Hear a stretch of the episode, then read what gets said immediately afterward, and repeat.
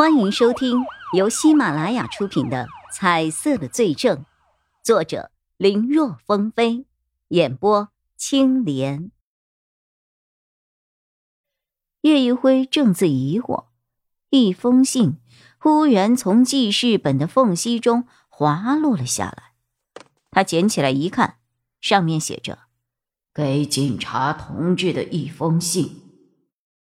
尊敬的警察同志。”你们好。当你们看到这封信的时候，我想我已经不在了。首先我要说的是，我认罪。钱金国、新泉、冷星星、易不惑、马普爱都是我杀的。犯罪时所用的一些工具，都被我放在了床下的箱子里。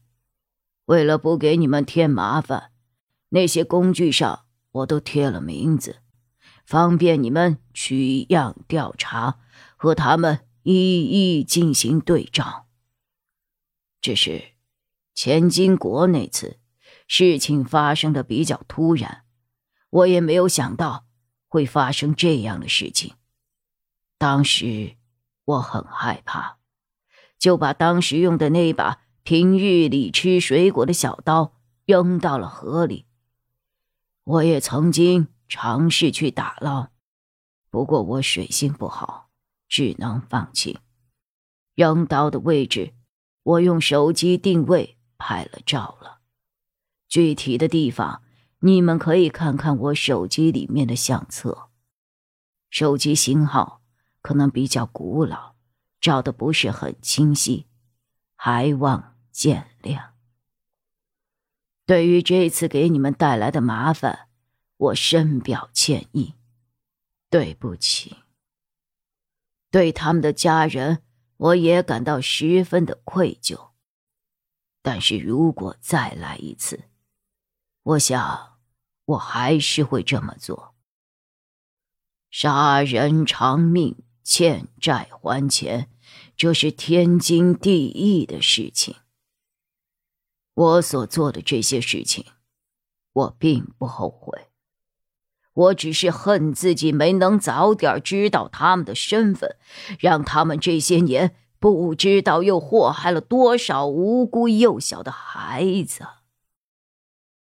警察同志，虽然这么说，可能你们不会信，我其实也是一名受害者。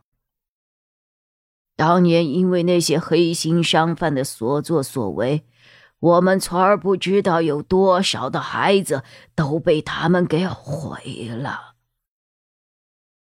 我出生在一个偏远的小村落，父亲到了四十岁的那年才有了我。我是长子，又是独苗。小时候，我虽年幼。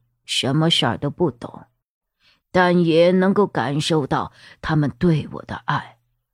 但凡家里有什么好东西，他们都留给我。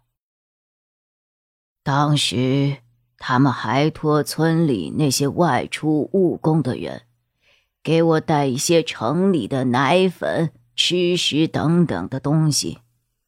因为消费和观念的全面落后。我父母想当然的以为，城里的东西都是好的，只要吃了就能够把我养得更加白白胖胖、更健康。而村里那些外出务工的人，虽身处城里，但一天到晚都在工作，根本没有过多的休息时间。这跟在村子里的我们没什么区别。他们其实也不知道什么是好，什么是坏，只觉得广告里的东西应该就是最好的，价格贵的肯定也是最好的。结果，他们大人买回来给村里孩子吃的东西，都是不合格的产品，有一些甚至是毒奶粉、毒香肠。这些东西，大人们吃了问题不大，可对于年幼的孩子而言，这些东西对他们的伤害是无比巨大的。其中不少人的大脑发育就出了各种各样的问题。变大头娃娃的也不少见。后来又遇到了假医疗队下乡，他们说给农村人的福利，这城里人打一针要好几千，到我们这里有补贴，只需要九十九，价格虽然比对下来便宜很多。可大人们哪里舍得花这些钱？但那个医疗队说，大人的抵抗力强，不打可以，但小孩子体弱，还是得打。结果，一群小朋友就被忽悠着打了那个所谓的疫苗，我就是其中的一个受害者。结果。身体是强壮了，但发育却出现了严重的畸形。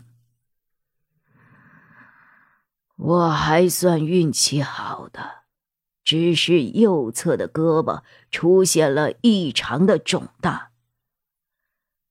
后来，在我工作后，去正规医院检查才知道，这叫。巨人症，我其实到现在都弄不明白一件事：那些人为什么做出如此残害同胞的事情，还打着国家的旗号出来坑蒙拐骗？明明国家带给了我们安稳，他们为何要去泼脏水，去玷污它？